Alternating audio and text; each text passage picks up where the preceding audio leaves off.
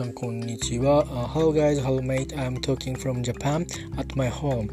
Uh, now uh, the typhoon uh, is coming to Japan, and uh, the typhoon is huge power in Japanese history. so the representative kind of weather forecaster said uh, uh, that uh, people uh, uh, who lives uh, uh, near uh, uh, route uh, of uh, the typhoon uh, must uh, uh, be careful and uh, uh, uh, evacuate uh, to more safer places, uh, especially uh, Okinawa and uh, south part of Kyushu islands and uh, full Kyushu area and uh, uh, west the west part of mainland of Japan. And the representative said also also said uh, the other uh, region, uh, if, uh, for example, uh, uh, Tokai, uh, Tokai, uh, which is uh, uh, middle part of uh, mainland of Japan, uh, heavy rain will uh, cause uh, some uh, um, the effective uh, and so uh, so that uh, uh, many uh, people who lives in Japan mm, care of the typhoon status and some people are uh, called uh, uh, to evacuate the place, their place, uh, from their place to other uh, more safer places. Uh, some people uh, move to uh, hotel uh, facilities, uh, the uh, news said. Uh, but uh, uh, all people can't uh, uh, have reservation uh, um, uh, the hotels so uh, uh, many people uh, uh, will move to uh, uh, emergency uh, uh, places uh, in their uh, region uh, anyway uh, I uh, lives in Kanto area, uh, the edge of uh, uh, west side of uh, East uh, Japan. Uh, so uh, um, uh, by now uh, we we are uh, not called uh, to evacuate and uh, some information which is negative by negative effectives by the typhoon. But other typhoon the same uh, situation um, bring us uh, next uh, time on the next typhoon and the uh, near future. So uh, the, the the typhoon things uh, is uh, closer to uh, me and uh, I'm uh, thinking of uh, uh, what should we do uh, when uh, the same situation uh, we are uh, anyway uh, I uh, hope and uh, I um, uh, thinking uh, the people uh, lives or uh, the something damages is will be low. Uh, that's all. Uh, thank you. And uh, uh, from now, uh, I'm talk about uh, art and uh, uh, lives and COVID-19 in Japan, uh, what uh, the Japan culture or uh, Japanese attitudes, traditional attitudes, uh, think uh, COVID-19 uh, under the COVID-19 uh, art and lives, uh, the social uh, life or political political. Uh, I am thinking and talking about that. Um, in uh, only Japanese. I'm sorry about that. Uh, near future, uh, I speak. I will speak to you about the my thoughts, uh, summarize thoughts. Uh, I I think. Uh, see you next time. Thank you. えっ、ー、と、そういうことですね。えっ、ー、と、まあ、台風が近づいてきているということで、もう、もうあれですね、あの、ニュースの映像なんか見ると、えー、と、奄美とかね、えー、その前に南大東とかのなんか、多分、島ですかね。えっ、と、もう、風対策してバチッと閉めてるんだけどやっぱり風が入ってきてのれんが揺れてますとかっていうのをやってましたねそれから多分奄美大島の映像が出ててまだ人はレポーター立ってましたからまあというかレポーターが表に出るってことはまだ風がそんなにひどくないんだと思うんですけどこのあと沖縄に接近して奄美っていうとこに行ってまあ、うん。ね、瞬間最大風速70メーターみたいな。本当にそれぐらいで来るみたいですね。少しだけ勢力が弱まってるんで。80m って数字がうん少し変わってきたっていう程度で。もうそこの 10m あんまり関係ないですからね。はっきり言うとで。あのやっぱりもう 40m 超えていくと危ないですよね。とにかく。うん。あの慣れてる地域とかもともと町づくりがその 40m 級は普通ぐらいな 町づくりとかいろんな産業構造とかですね。それから社会の流れとか時間の流れとかそれから、うん、まあ所詮耐えられるわけじゃないんで停電はするし断水はするしみたいなことなんだけどそれをこうもう暮らしの前提として慣れてる人たちというのはまあまあそのメンタル含めてねえー、あのそれは辛いは辛いんだけどあの例えば僕たちがいきなりそこに遭遇する時よりかは耐久性があるんですよね。あの実際に私なんかもその現地の人曰く軽めの台風に あの僕らからすると十分大きい台風だったんですけど、うん、風速40メートル外吹いてたましたからねあの、えー、と一番ひどい時はねでもうとにかく見たこともないような雨でもってえー、もう風がすごくて夜もう寝れないみたいな。でまあ3日ばっかりホテルに缶詰になったんですけど。でそれから少し出ては長い期間いるはずだったのがほとんど台風対応で、えー、なんか後半終わっちゃったみたいなね。10日あるとすると、まあ、5日間は台風のために終わったみたいな、まあ、後ろ1日半ぐらいは、まあ、あの収まったんですけどでもどっかに行けるような天気ではないので。ようやく街に出れたっていうだけでしたけどね。石垣島で遭遇したんですけども。でもその隣の竹富島ってとこにいたのでもう早々に朝一便のこのフェリーだけで皆さんあのおね、とにか石垣に行ってくださいという。島からとにかく出てってくださいっていうことなんですよ。出てってくださいっていうかいてももう何にもできないしなんなら危ないからね、えー、いうことですね。でまあその代わりお弁当を作ってくれた朝一便のみんなもう泊まってた人みんなですね多分もうあの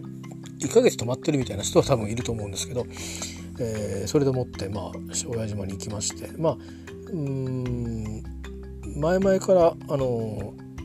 次の日はそこに泊まるっていうことは決めてあったんですね。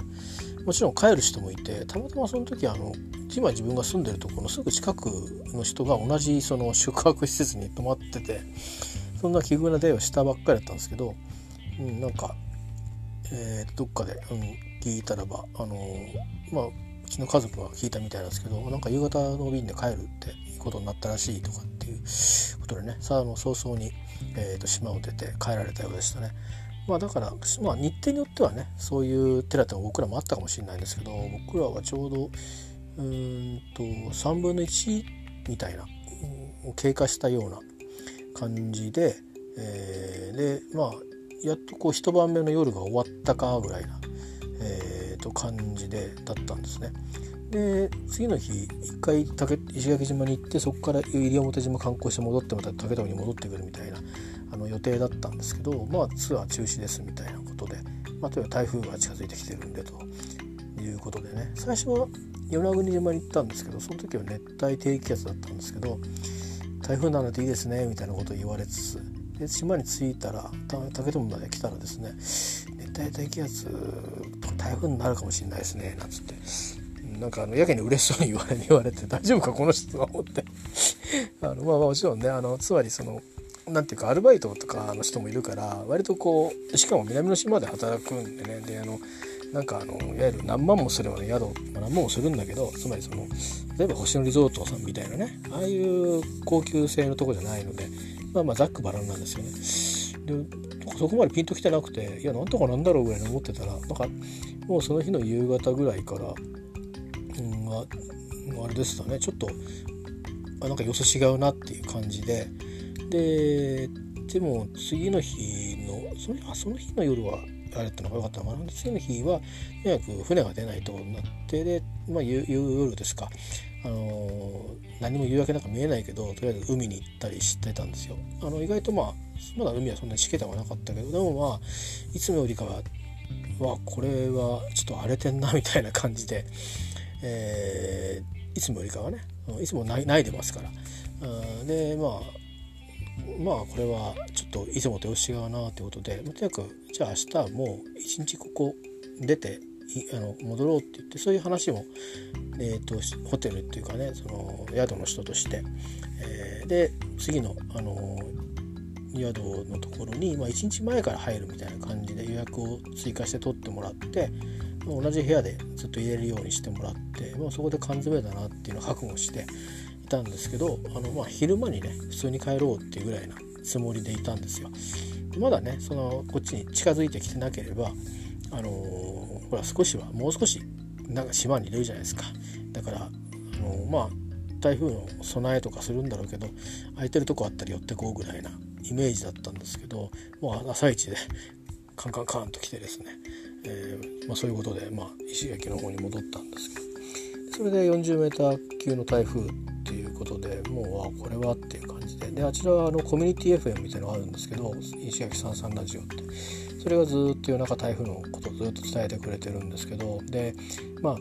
電話とかであのそのどこどこ地方の誰々さんみたいなこんなメッセージ入ってますって言ったり誰かが電話に出たりとか、まあ、そんなようなことをしてたりとかして割とこうそれがなんかなんていうかな和めるというか和めるっていうか安心するっていうかね。あのもちろんあのローカルの、えーと、沖縄の局のテレビに NHK なんかずっと、うんまあ、ずっとかかってる感じで中央の番組はあんまりやらない感じになってるんですね。でだけどやっぱ沖縄の方の那覇からのこう戻りだとなんかやっぱ離れてる感じがあるんですよ。実際に今こうこういう関東圏にいて沖縄のことを思ったりすると地図で見るとやっぱり少し離れてるけど沖縄って丸って沖縄っていう感じするけどあの実際に八重山とか、まあ、いろんな島行きますと沖縄は遠いなと思うんですね。で東京は遠いなっていうのはもう格段に遠い感じがするから飛行機でボーンと飛ぶ感じなので点と点なんですよつまりロンドンから東京を考えた時にまあ近くないけど近くないんだから当たり前じゃんっていうぐらいのそれぐらいな感覚なんだけどリアルに遠いなと思わないですよね。あの飛行機乗ったら着くぐらいなちょっとワープするみたいなイメージなんですけど沖縄の場合は例えば遠いっていう意味で言うとうん例えばここからどうですかね。例えばまあ大阪のことを考えたり広島のことを考えたりっていうぐらいあの遠いんでもう別の地域っていう感じがあるしね。で状況も違うしねリアルタイムでは。まあ、中継とかはやったりするんですけど。でいう時にやっぱりこう地元のラジオ局のあのそういう情報っていうのかな？それとかコメントとかいうのはすごくなんとなく特にねあの旅に来て遊びに来てそういうのにあの遭遇してるからまあ最初はみんなね家族でトランプなんかしてたんですけど、えー、まあそれもねだんだんまあ飽きますわね。で昼も夜もなくなるじゃないですか。ずっとホテルの中にいるしかないんで。でまあ幸いなのはこういうね COVID-19 みたいな感染症があった時期じゃないので、えー、まあホテルので大きくはないけど、まあ、下ぐらいまでロビーに行ってなんかお茶置いてあるよとか言ったらねサーターアンダギー出してくれてるよとか言うんで、まあ、食べ損ねたりすること多かったんですけど結構そういうの目ざとい人たちっていうか僕らは高いとこに泊まってたんですね。高いってあの回数がね。だから23回の人がどんどん先に食べちゃうので なくなっちゃうんだけどでもまあ飲み物なんかはあってでもまああのー、まあ旅慣れしてることを生かしてその最初に朝っぱらにこう歌わせてもらったこともまあ、味方につけてですね。とにかく、うん、島の中心街、えー、走り回って食料を集めまくってですね、えー、あの食料飲料を集めまくって、えー、パンパンの買い物をして、えー、あとはもうチェックインを待つみたいな感じでホテルのロビー缶詰ということでそこから先はもう出れるような状態じゃないですからね。もうだから扉もロックしちゃってるし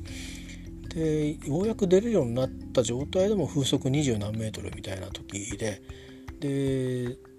まあその時も出れるっつっても玄関まで出れるっていう。僕の体浮きましたからね。あの危ねえこれっていうぐらいで。でその次の日に風速十何メーターぐらいになって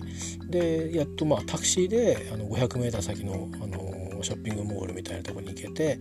えー、まあ、アーケード街ね。でそこでお土産なんか買ったりしてで戻ってくるみたいな。タクシーで戻ってくるみたいなね。危ないんで。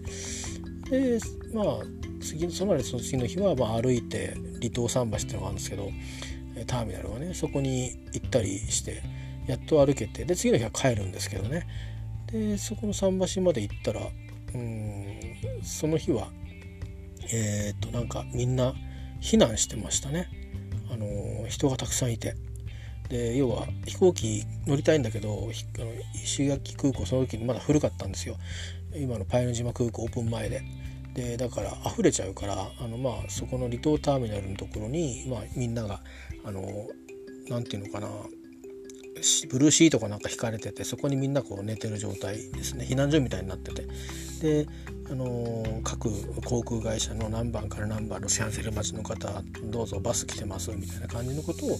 やられてましたね。でその次の日に最後帰る直前に寄ったら空いててまだ船は出るか出ないかって感じでしたけどあのソフトクリーム売ってるとこあるんですよ。でそこも営業始めてたんで、えー、そこでまあ買い物したりして。でなんかあの高校結びとかいろいろ買ったような気しますね、えー、なんかそんな、うん、感じでしたね。まあで翌年も翌年は翌年行ったんですけど翌年は翌年で竹富から帰ってくる時になんか思いっきりスコールになって びっちょびちょになってあのえー、なんていうのかなあのえー、うんあの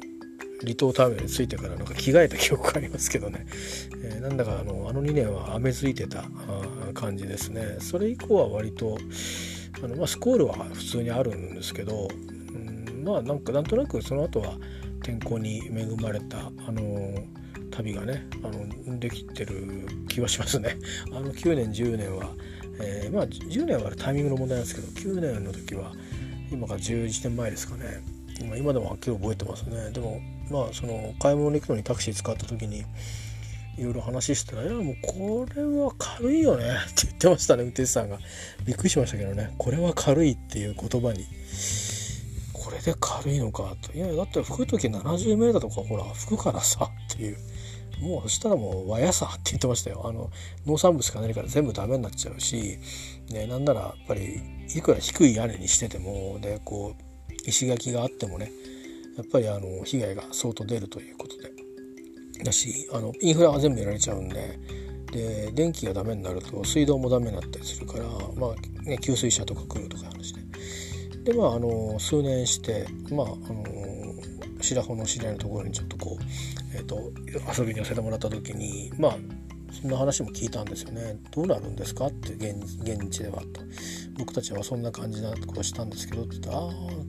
そうですねまあそれぐらいだったらね」って それぐらいやっぱりそれぐらいだったらねって印象でしたね。でもやっぱりでももう何かあれば、うんまあ、断水しちゃうし電気も止まっちゃいますねぐらいな、うん、だからなんですかぐらいな感じでしたよ。でそうするとどうするんですか？じゃあ水、うん、あのもらいに行ったりですね大変ですねって言いますよ 大変ですねっていうような感じですよね。だから、うん、あの僕らがどうなんですかねあの雪急に降ったりして雪かきするじゃないですか。でそういうで電車もなんかごっちゃごちゃに遅れて、まあ、あのせいぜいあの程度の大変なんですねぐらいな感覚なのかなっていう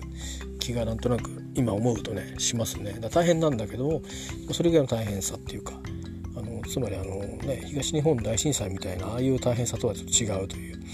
うんそれ僕らのところもねそれは東北とかもっと大変だったと思うんですけど大変っていうのは長く続くわけであれですけど、まあね、ふるさとを失ったりとかするわけでそれとは違う意味なんですけど、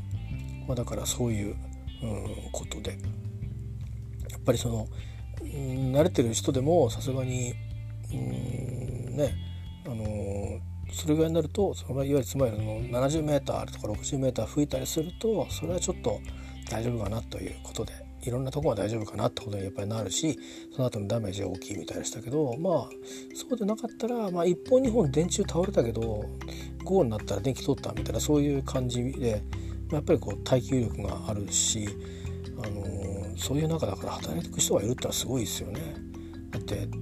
まだ相当な風吹いてる時にこっちだったらそんなねだって二十何メートルあったらね橋を渡るのはダメとかいうことで電車止まるわけですからだけどまあ向こうで言えば、まあ、電車はね通ってるわけじゃないけどもあの仕事はもうしなきゃっていう感じで一刻も早くってことでライフラインも持ってる人たちが動き出すわけですよねだからすごいやっぱりそのうんそのね土地の必ずしもその地元の人ばっかりが働いてるとは思いませんけど、まあ、そういうとこで仕事するごとにこうな慣れたり、えー、ねあのー、それはすごいなと思いますよね。いろいろ昔、まあ、今もまあそうなんですけど特にこう飛行機旅行旅客機の、えー、周りのことが好きで結構そういう話とかね単にこう飛行機の機体だけが好きっていうわけじゃなくてそれに関わってるそのいろんな職種の人たちのあの話を聞くのが好きでそれでまあ結構みんな転勤があるらしいんですよね。でだったりあとはあの例えば沖縄の航空会社、ま、昔の南西航空とか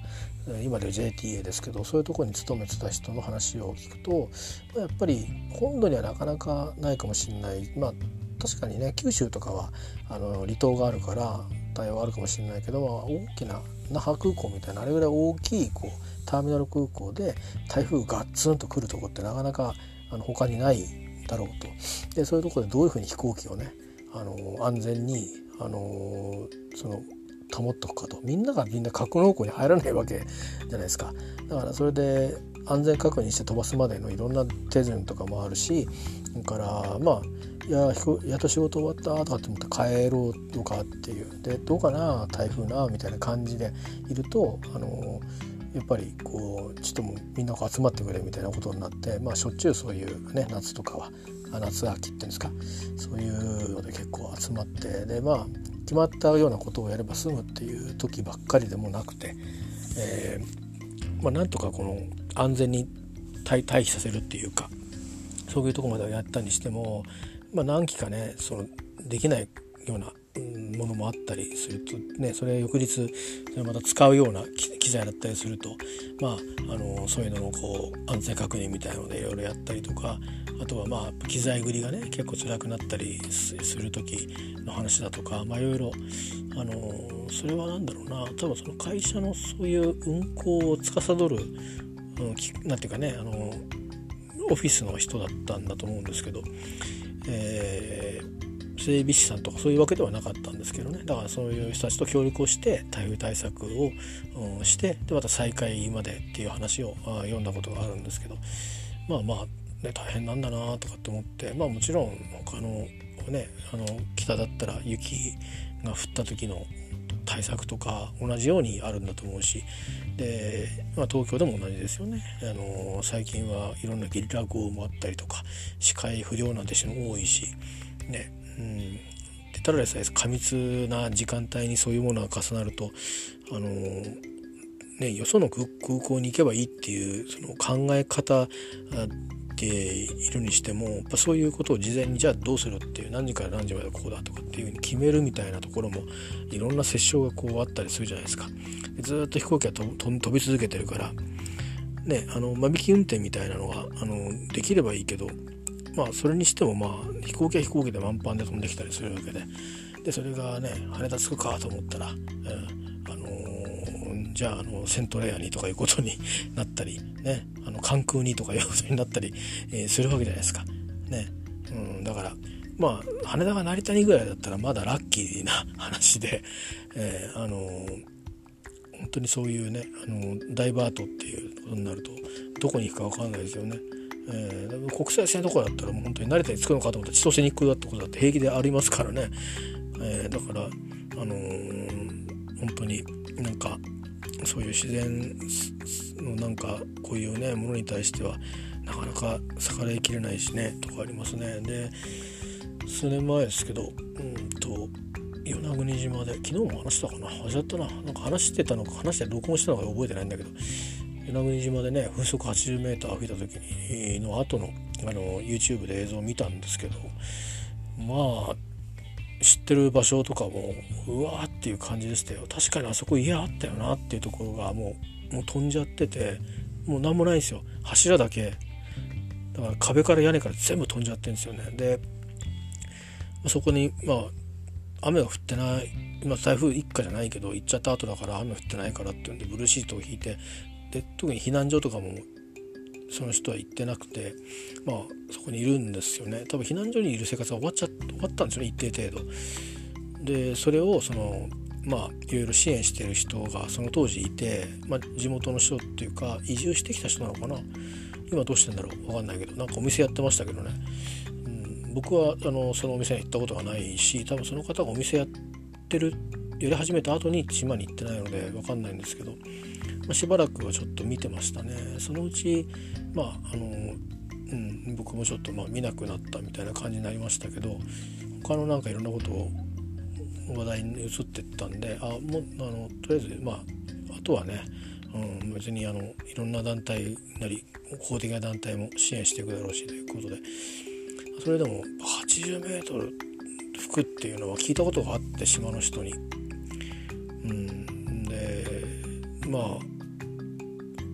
僕たちもちょっとお世話になってたあの馬遊びができるあの牧場というか、まあ、そういう広場があったんですけどそこもダメージ受けましてねあの今いろいろそれまで積み重ねて、うんと、と少しずつ積み重ねて作ってきたいろんな最初何もなかったんですね。僕たちも行った時もともと何にもないところを、まあ、最初に今のその場所ではないところにあの広場を作ってそれも全国からそのそういうことしたい人が集まって助っ人って言われる人があの開墾をして、えー、やっててで広いところを借りれるようになったんで広いところでやってて僕らはその広いところで初めてあのお世話になって、えーと、馬の乗り方っていうのかな馬の遊び方を教えてもらっててその時は本当にトラックにね、麦茶みたいなものとかこう入れてでっかいなんかあのキャンプとかの持ってくようなスポーツスポーツの人たちがみんなそれで水みんなおい飲めみたいになるようなそういうのが乗ってるぐらいであとはもう馬の道具ばっかりですね。蔵とか、うん、で馬たちも連れて馬たちはいるのかな。で人と僕たちが行って教えてくれる人たちとおしばしをしてくれる人たちとスタッフの人たちと僕らと行ってでそこへ乗るだけで特にそこに施設何もなかったんですけどそこにこういろんな施設がちょこちょこちょこちょこみんな手作りだったり島の人たちが手伝ってくれたりしてできてたんですよ。それからいろんな餌入れとか荷物入れにコンテナもらってそのコンテナですよね置いてあったんですけどさすがにその 80m の台風過ぎた後はもうコンテナ横転で転がってどっかダーってだいぶ移動してて写真を見たんですけど電池があんまないけど報告しますみたいな感じで今そのそこの団体は、えーと、沖縄にも牧場を持っててで沖縄という名国があるんですねで今そこの人たちがいろんな島で久米島とか石垣島で自分の牧場を持ってるんですよねでそこでまあ関係者、まあ、グループみたいな感じで、えー、ゆるゆるい連帯というのかなっていう感じでやってますけどまあでもコアになってるのは沖縄とその与那国のところがまあ同じその創設者が同じなんで。えー、いう感じになってるんですね、まあ、それぞれでもオーナーはもうかちゃんと分けてやってるような感じはありましたあるけどね、まあ、僕らはまだそういうふうになる前の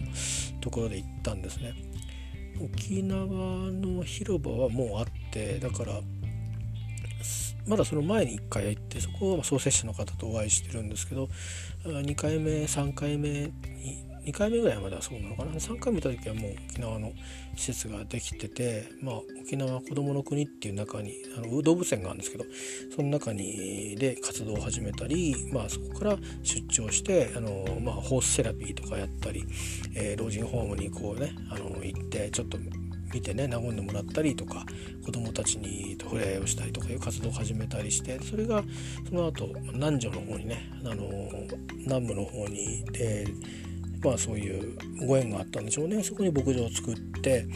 まあ言ってみりゃあれですよ。あの南城って言ってもピンとこないかもしれないけどあの浜茶ってなんかあのカフェがあるの知ってます？浜茶とか山茶とか。とかあとガンガールの、えー、となんとかってあのカフェというか、えー、なんかスペースがありますよね。えー、まあ、ライブやったりもするみたいですけど。そういう辺りのちょっと近くですね。でそこに行ってた頃なんですけどその頃にあのその新しく入ってきたスタッフの方たちがちょっとこういろいろいろんなことができる人がいてでみんなそのいろいろ自分ができることをちょっとずつちょっとずつあの手伝ったりそれから手伝いに来たいっていう人たちが全国から来るんですよね。でそういう人たちにも手伝ってもらいながら作ったものも全部もうぶっ飛んで あのあの土台だけ残ってるとかそんな感じえー、だったですね。それからトイレなんかも最初はなかったんですよ。でしたいって言ったらちょっと我慢するしかないからまあそんだだいまあなんか不思議なことに汗を割とかいちゃうんで行ってる最中にトイレしたくなることはあんまりなかったんですけどでもそうは言ってもいろんな方がいらっしゃるからね。あの障害者乗馬もやるんでで、まあ、バイオトイレをこされたんですよね。その、まあ、つまり自然に分解するというバクテリアかななんかで分解して、えー、であの、まあ、つまりこうなんかその中の死尿の処理をしなくても、うんとまあ、いいというようなあバイオトイレっていう、まあ、ある程度一定程度だからその分解するまでの間はあのー、別にねなんか急にさっと消えるわけじゃないですからあれですけど、まあ、そういうものを作ったりとかしていたものも全部施設ごと全部なくなったりとかして。だからしばらくあの活動を停止したと思いますけど今またあのやってるみたいですね。えー、まあそれはもうまあ随分45年経ったと思うんで2010何年だったかな？5年か6年かそれぐらいだったと思いますけどね。もしくは2017年だったか。17年かな？なんかそのことであのちょっと高野宏さんにもあの僕が言うのも変なんですけど あの高野さんも少し関係がなくはないんですよ。なのでちょっとこんな球場があるみたいなんでっていうことでまあもしかしたら声かけてくれないからみんなにという気持ちを込めて、まあ、ツイートをしたんですね。そしたらまああの今こんな風に大変になってるんでよかったらちょっとこのページ見てみてくださいみたいな、うん、感じでそのまあ間接的に支援を、えーと、広めてくれてでいたんですね。その話をまああの他の島に行った方ともしたりして、えー、まあとにかくそんなような時がありました。ねその後まああのちょうど夏にコンサートがあってですね。で高野さんとこう終わった後にまあいつもねライブによって違うんですけど物買わないと喋れないとかいろいろあるんですけどその時は本当にここでしか買えないっていうのが CD があって、えー、そのその後ねいろんな形で音源に上がっていくんですけどまあそういうのを原宿かな？ベーカントでやったのかな？その時にちょうどその後だったと思うんですよね。うん、で結局まあ聞いてみたらまあ馬のことももちろんあるんだけど、まあ、高野さん的にはあの僕馬らも行ってて、まあ、僕も好きなカフェだったんですけどゆきさんちってお店があったんですね。で、まあ、そこに集まってたんですよ最初その高野さんが稲国に行ってた頃っていうのはそこにその馬やってる人も集まってきててなんかあの手伝いの人はそこでご飯食べるみたいな感じでなんかそこがコミュニティの中心だったみたいなんですよ。でいろんなことやる人がいて楽器作ってる人で楽器作りつつ馬のその開墾もやってるみたいな、まあ、なんかそういうような人たちがいるところに高野さんもなんか加わってたんでなんかそこの何て言うか一つのコミュニティみたいなところへの思いっていうのが強くあったみたいなんですね。で僕はまあそれがもっとこう馬の団体がまあ別独立完全に独立とかじゃないんだけどあのある程度、うん、あのある程度自立した後に、えーと、実際には出会ってあの体験をしてしばらくね何度かお世話になったっていう間柄だったのであのまあ両方にこう別々にこう思いがある、まあ、関係があるのは知ってるんだけど両方別々に思いがあるということでね、えー、でもなんかね高野さん自体はゆきさんとやっぱり直接のコンタクトコミュニケーションが取れる人だったみたいででまあちょっと高野さんといろいろ話聞いてまああのお店閉めたってのは知ってたんですけどでも結局なくなっちゃいましたねみたいな話をしてて、まあ、台風の後日談でねそうですねみたいな話を高野さんと出資させていただいてでまあこういうことらしいですよみたいな話もちょっとお伺いしましたけどああそうなんですねなんていう話で。まあまああのそれはそれとしてあの、うん、あのこういう話もあるから、まあ、他にね他の近隣で馬遊びできるとこもあるんで、まあ、よかったらご家族でいいですか？いや山にまた行くことがあったらあのぜひあの訪ねてみてくださいみたいな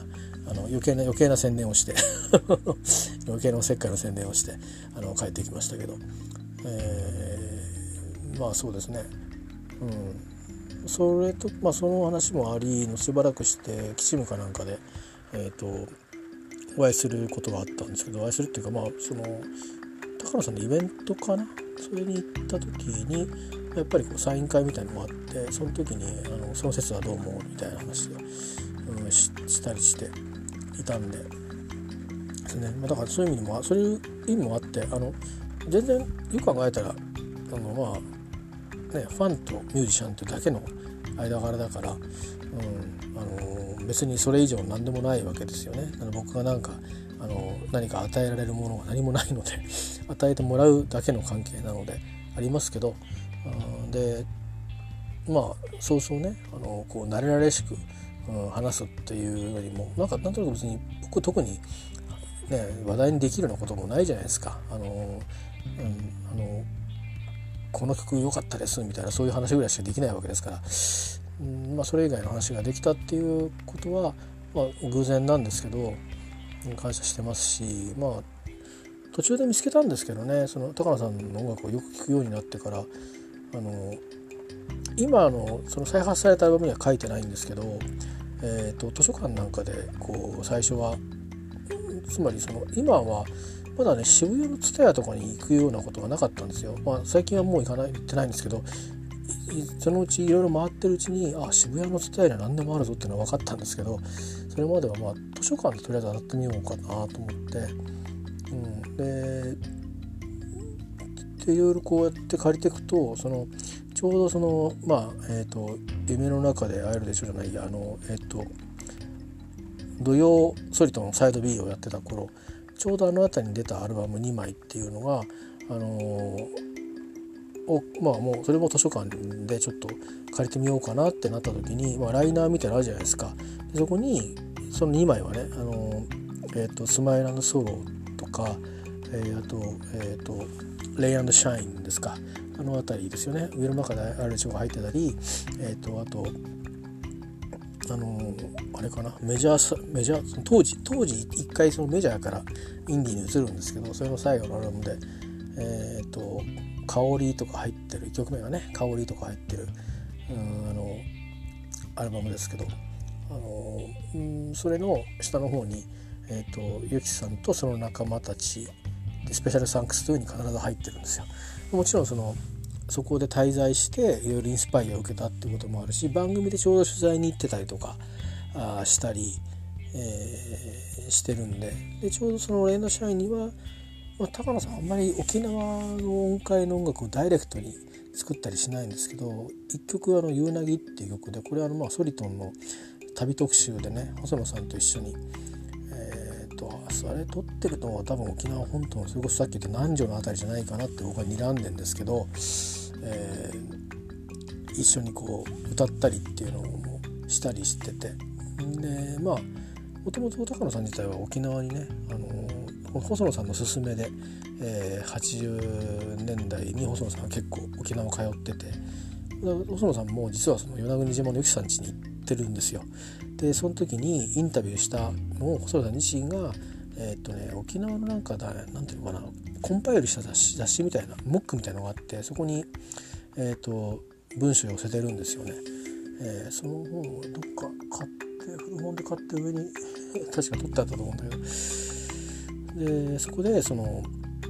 ゆきさんの当時のねゆきさんの旦那さんとゆきさんとインタビューして話をこうしてるみたいな。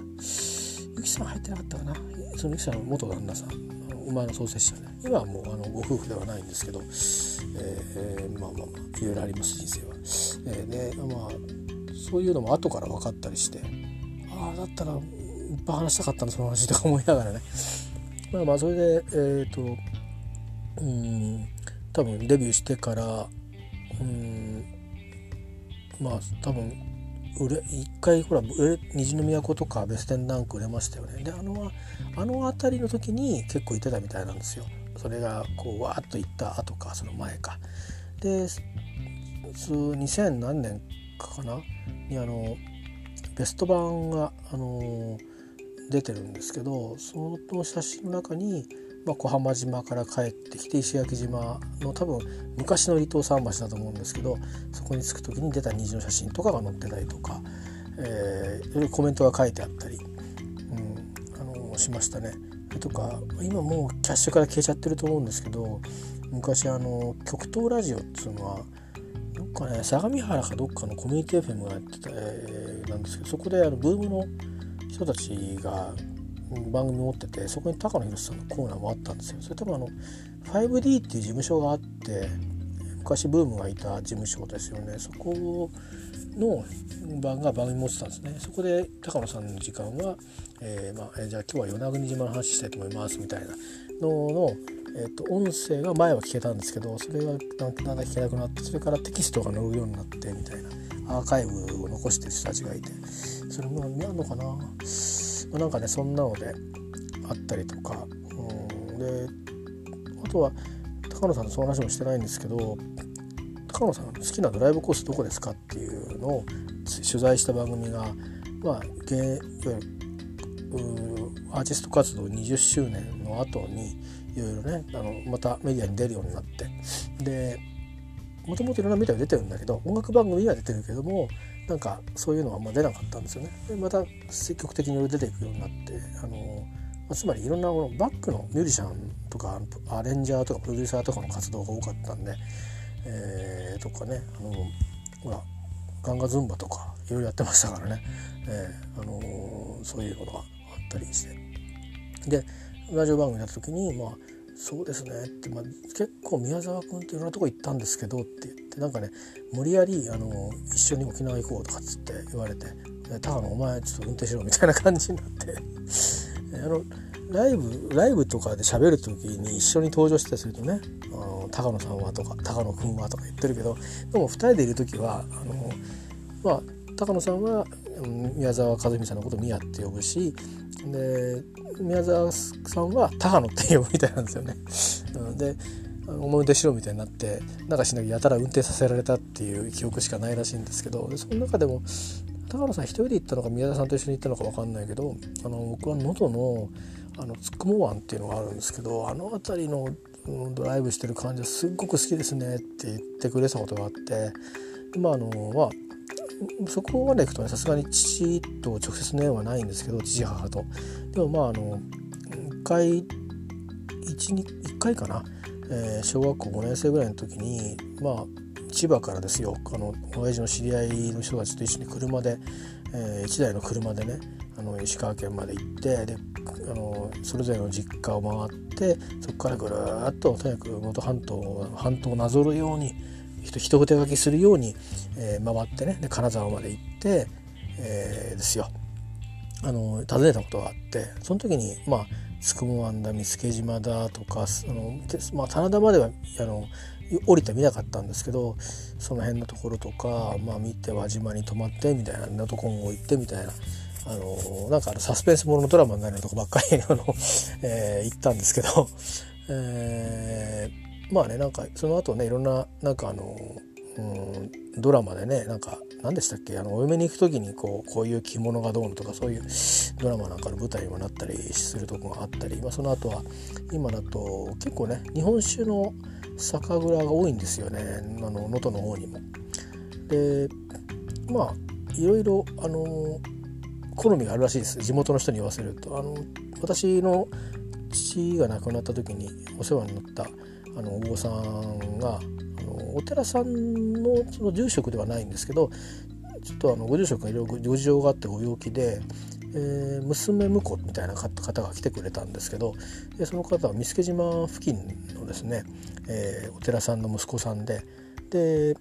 まあ、お父さんがまだお寺をやってるってその当時言ってましたけどね10年ぐらい前。今はもうあまりあのそうそう盛大にはやってないのかな。だから同じような名前のお寺を、まあ、今町田の方に作っててであのまあうちの,、まあ、あの母がいろいろあってね今施設入ってるんですけどその時に引っ越しをしたのでで我が家に、えー、引っ越す形を取ったので、まあ、仏壇とか持ってくるじゃないですかそうするとまた法要がいるんですよね。その時にあのー、いろいろまあもともとのお寺さんに言うのもあれなんで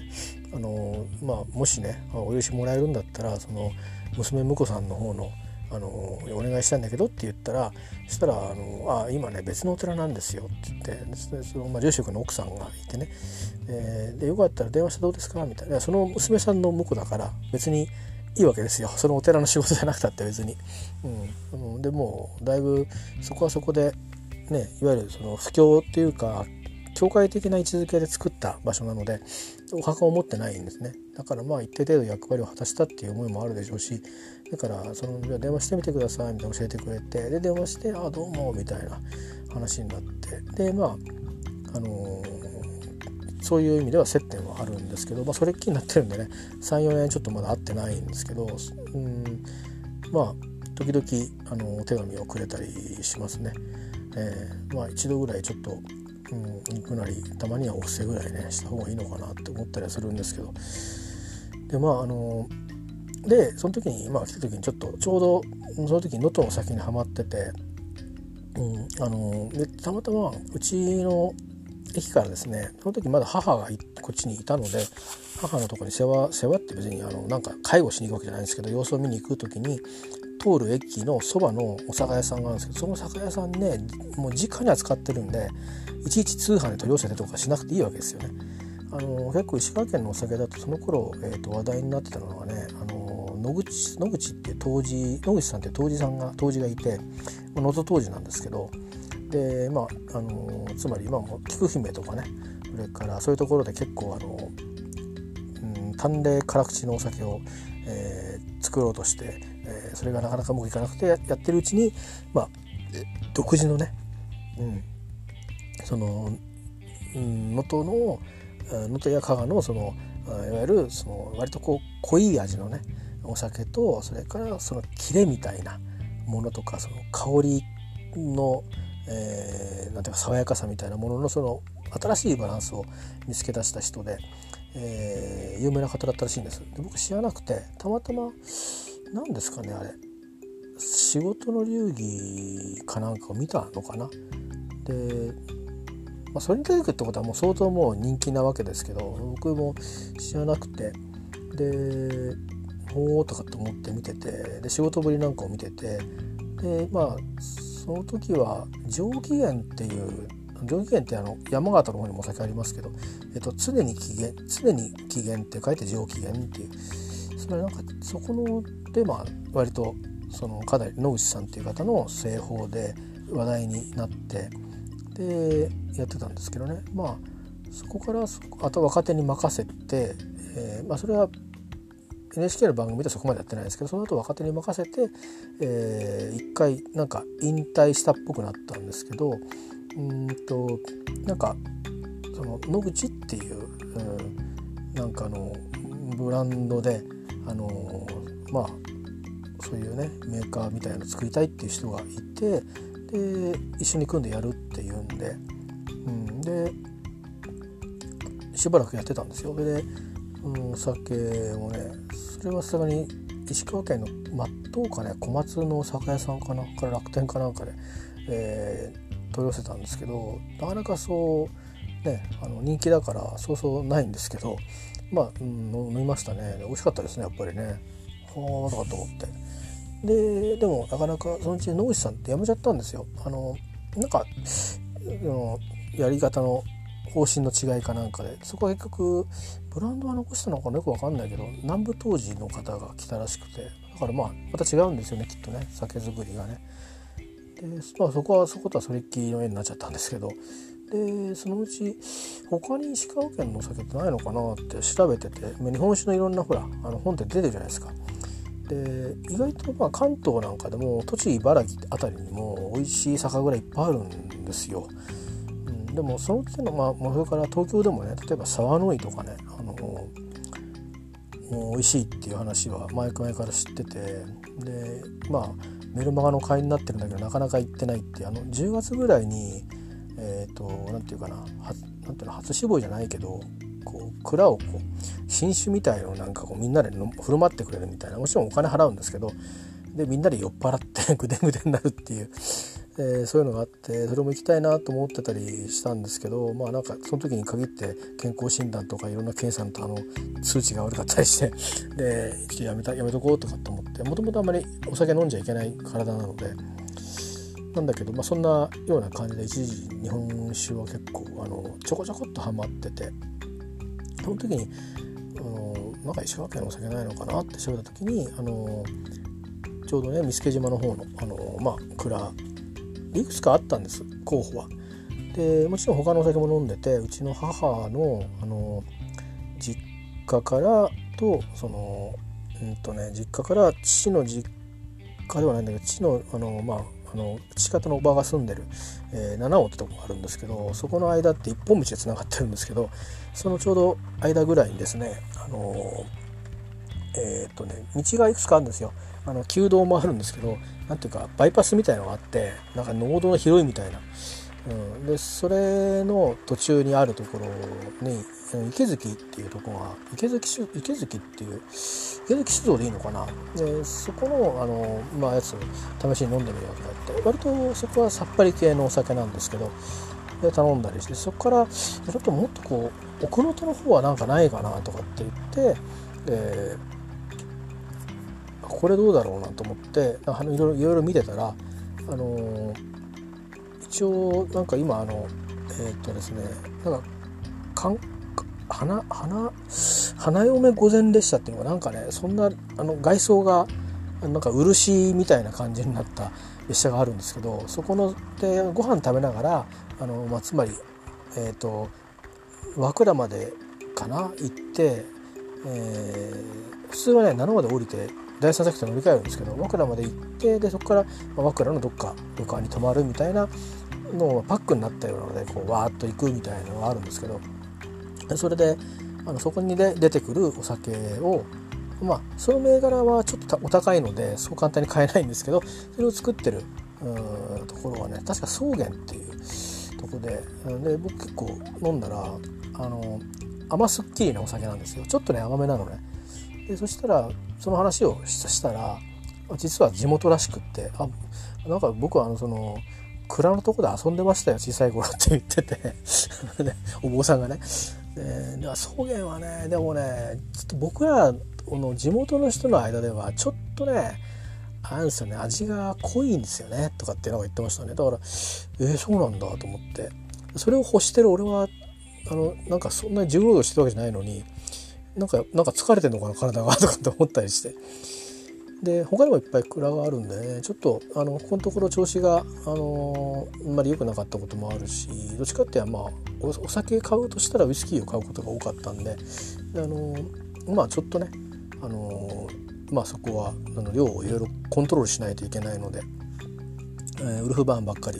飲んでた気がしますけどねあの、だからちょっとまたね日本酒もねこれから季節が変わるんでまあ街中で本当はねちょこちょこ飲めるっていうのもいいけどまあ家で買って飲むとコストはね送料とかかかっても安いので、うん、なんかまだいっぱいちょっと気になってる酒蔵はあるんですよね。だからまあ地元にも本当はあのそうですね神奈川の地元にもあの酒蔵あって前あのパートナーの、えーと、友達友達ってもね不思議な友達なんですけどあのえっ、ー、とうちのパートナー前あのパラグライダーとかで空を飛んでたんですけど、えーまあ、僕が一緒になって僕がそういう趣味を持ってないんでなんかちょっと申し訳なかったなと思うんですけどで、まあ、その時のお仲間と僕も親しくさせてもらっててでいろんな話を聞いたりしてで会ってもいないけどよろしくねみたいな感じでずっと今日まで至るんですけど、まあ、たまに会ったりしてたんですけどね。もともと放送関係の仕事をしててあのグラスをねサンドグラスっつってあのいろいろ模様をこうガラスにつけてそれをこう路上で売るっていうようなことをしてる人で,、えー、で路上で売ってる場所が、まあ、ちょっとね自分と縁がある場所で売ってたんですよ。なんとも。えここで売ってんのかみたいな感じで原宿なんですけど。しかもねあのもう超有名なとこだし僕なんかも仕事で そこに謝りに行ったようなことがあるような場所でね、えー、身内なんですけど、えー、ここで売ってるんだってなんか縁があるのかななんて思いながらね。でまあそんなような人がいてその人が実はね一時期ねそのガラス作りやめてあの酒酒蔵に勤めてたらしいんですよ。えー、でそれがねどうもあのまあ住んでた方とその辺の有名な酒蔵を比べるとあみんなもうこの銘柄がこの銘柄だなっていうのは、えー、だと思っててそれも飲みたいなと思ったりね、えー、いろいろありますねだから日本酒ってまああの沖縄の青森と同じでその土地土地で、まあ、お米は必ずしもその土地で取れたものを使うわけじゃないんですけどもちろんそうやってやってるのもありますしそれからお米もその大体山田錦を使うんですけど山田錦の元になったお松米とかっていうのもあるんですね。でそれはすごくあのお酒を作る時のあのなんか取り扱いが難しいらしくてなかなか味が出せないとかあのそれからいわゆるそのお酒ってこう腐りやすいちょっとこの環境が違うと腐ってしまうとかいうのはあるんですよね。あのまあ、種田さんとかの実家っていうのが作り酒屋だったんですけど作った酒が全部こう例えば腐ってしまう事件があったりしてその商売傾いてみたいな感じでで三等家はなんかあの酒屋のボンボンでいけた人生だったんだけどなぜかああいう人生を送るに変わったりとかえー、いろいろねあのそんなことがあったりしてお酒を巡るいろんな話っていうのは、まあ、世界中面白い話いっぱいあると思うんですけどそういうドラマがねなんかあったりしてまあそのなかなかお松前っていうのはこうお松前でよかったかな？なんか扱いが難しいらしいんですけどあえてそれにチャレンジするっていう酒蔵もあるんですね。やっぱりこう私はまだそれを味わったことがないんですけどえーとまあ、やっぱり山田錦とは違うやっぱりこううまさがねあって、えー、なんかとっても、あのープレシャスな感じがするそうですよなのでね貴重な感じがするそうなんで是非味わってみたいなとか思ったりして、えー、まあまあうんあのそんなにね物の味が分かる人間ではないんですけどなんか分かったふりして、えー、ると楽しいなっていうのもあるので、えー、またねそういうのも、うん、自分の体の健康と対話しながら、えー、ちょっとね楽しんでみたいなという気はしてるんですけどね。さてと。えっ、ー、とねこれね違うんだな。違う話をしたかったんですよね。ちょっとその話次やります。では。